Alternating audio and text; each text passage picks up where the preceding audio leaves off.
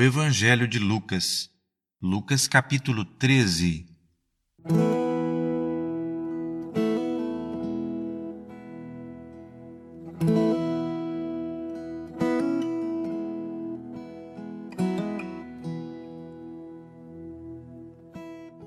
Olá, você é meu convidado para enchermos o coração com a palavra de Deus.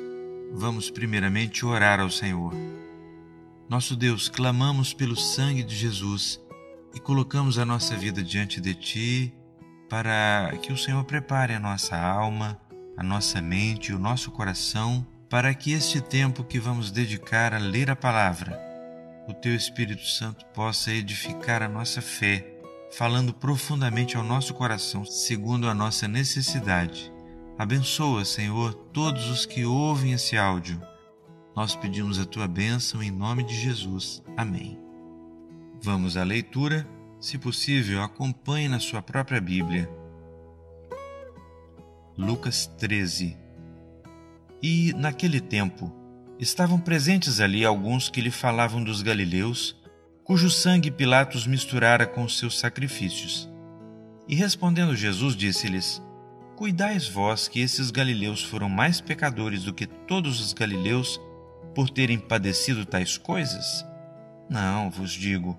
Antes, se vos não arrependerdes, todos de igual modo perecereis. E aqueles dezoito sobre os quais caiu a torre de Siloé e os matou, cuidais que foram mais culpados do que todos quantos homens habitam em Jerusalém? Não, vos digo. Antes, se vos não arrependerdes, todos de igual modo perecereis.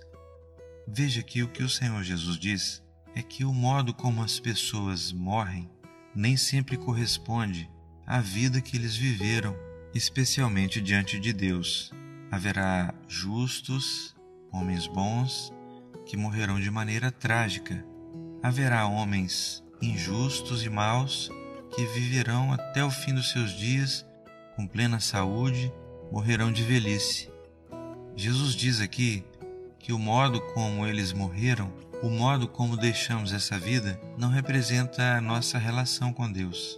Haverá muitos que morrerão uma morte tranquila para passar uma eternidade de aflições na perdição eterna. Haverá outros que talvez morrerão de morte súbita e trágica, mas que viverão uma vida eterna de gozo e alegria na presença de Deus. Jesus diz: Se não vos arrependerdes, todos de igual modo perecereis. O arrependimento, a contrição, a confissão dos pecados, a mudança de vida e a salvação da nossa alma, isso sim pode nos livrar de perecer eternamente. Vamos prosseguir no verso 6. E dizia esta parábola: Um certo homem tinha uma figueira plantada na sua vinha e foi procurar nela fruto, não o achando e disse ao vinhateiro: Eis que há três anos venho procurar fruto nesta figueira e não o acho. Corta, porque ela ocupa ainda a terra inutilmente. E, respondendo ele, disse-lhe: Senhor, deixa este ano, até que eu a escave e a esterque, e se der fruto, ficará, e se não, depois a mandarás cortar. Deus tem colhido bons frutos da nossa vida se não tem, será que não estamos nesse período da paciência de Deus, aguardando tão somente bons resultados antes que Ele decida nos mandar cortar? Pense nessas coisas.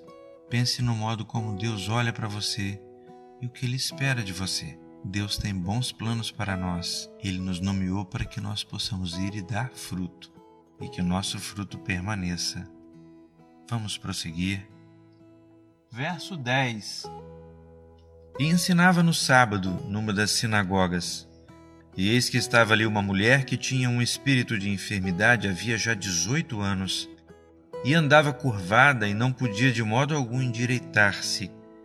E vendo a Jesus, chamou-a a si e disse-lhe: Mulher, estás livre da tua enfermidade. E impôs as mãos sobre ela, e logo se endireitou e glorificava a Deus.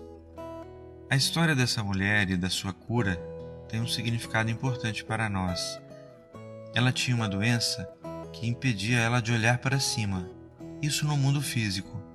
No mundo espiritual existe uma doença que também nos impede de olhar para cima. Essa doença se chama pecado. E só o Senhor Jesus pode nos livrar dela. Jesus tocou naquela mulher e ela se endireitou.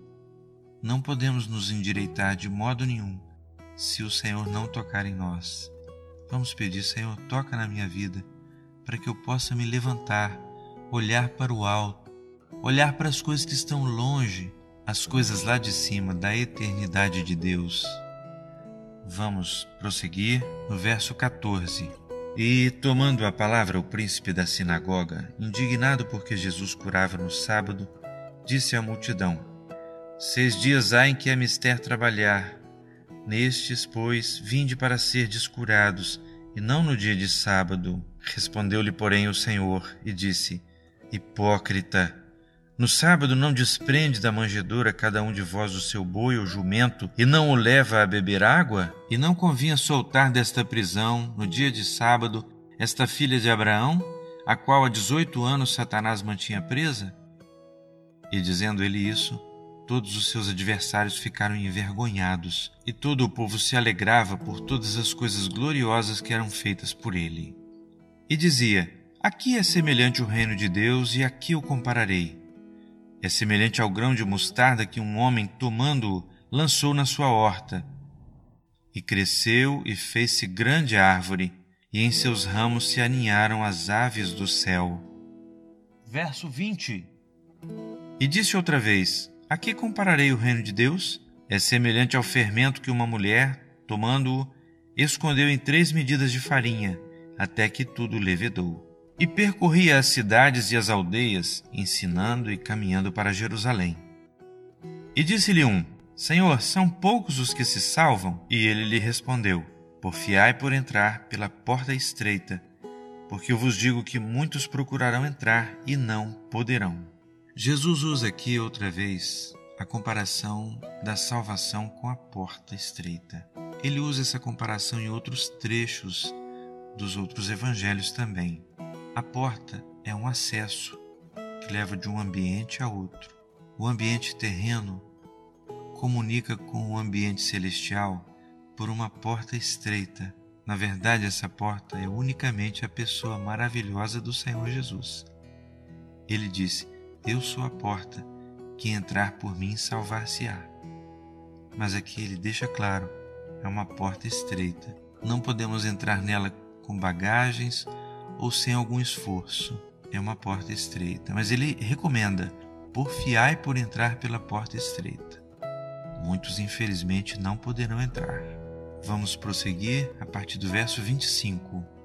Quando o pai de família se levantar e cerrar a porta, começardes a estar de fora e a bater à porta, dizendo: Senhor, Senhor, abre-nos. E, respondendo ele, vos disser: Não sei de onde vós sois, então começareis a dizer: Temos comido e bebido na tua presença, e tu tens ensinado nas nossas ruas. E ele vos responderá: Digo-vos que não sei de onde vós sois, apartai-vos de mim, vós todos os que praticais a iniquidade. Ali haverá choro e ranger de dentes, quando virdes Abraão e Isaque e Jacó e todos os profetas no reino de Deus e vós lançados fora. E virão do Oriente, do Ocidente, do Norte e do Sul, e assentar-se-ão à mesa no reino de Deus. Verso 30 E eis que derradeiros há que serão os primeiros, e primeiros há que serão os derradeiros. Naquele mesmo dia, chegaram os fariseus dizendo-lhe: Sai e retira-te daqui, porque Herodes quer matar-te. E lhes respondeu: Ide e dizei àquela raposa: Eis que eu expulso demônios e efetuo curas, hoje e amanhã e no terceiro dia sou consumado. Importa, porém, caminhar hoje, amanhã e no dia seguinte, para que não suceda que morra um profeta fora de Jerusalém. Jerusalém, Jerusalém, que matas os profetas e apedrejas os que te são enviados. Quantas vezes quis eu ajuntar os teus filhos, como a galinha ajunta os seus pintos debaixo das asas, e não quiseste? Eis que a vossa casa se vos deixará deserta, e em verdade vos digo que não me vereis, até que venha o tempo em que digais: Bendito aquele que vem em nome do Senhor. Que Deus nos abençoe.